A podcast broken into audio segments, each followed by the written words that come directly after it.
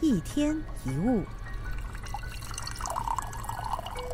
我们对完美常有一种误解，总觉得完美是努力追求的过程，好像你的院子里面有杂草，就要把它给拔光；对伴侣不满，就认为对方需要改变；事情不合自己的意，就觉得一定是哪里出了问题。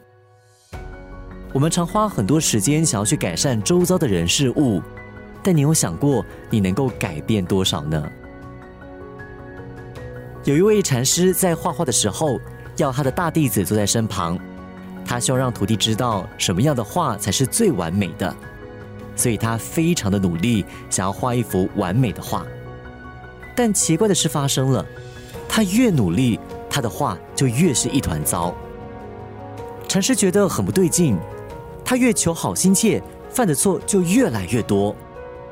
于是他画了一遍又一遍，直到墨水用完。他请弟子去外头准备更多的墨水。没有想到，在徒弟出去准备墨水的时候，禅师就画了一幅完美的画。徒弟回来看到之后，惊讶的说：“哇，这真是完美的画作啊！您是怎么画出来的？”禅师笑说：“我一直想把它画的完美的努力。”正是让它变得不完美的原因。太追求完美，就越发现不完美的地方；越追求完美，看不惯的人跟事就越多，就会有更多的怨怼跟不满。有位心理学家曾经写过一句话，他曾经认为自己是一个完美主义者，在每一件事都可以发现最小的瑕疵，但最后。他发现自己根本不是一个完美主义者，是一个不完美主义者。如果他是一个完美主义者，他应该看到什么都能够看到完美。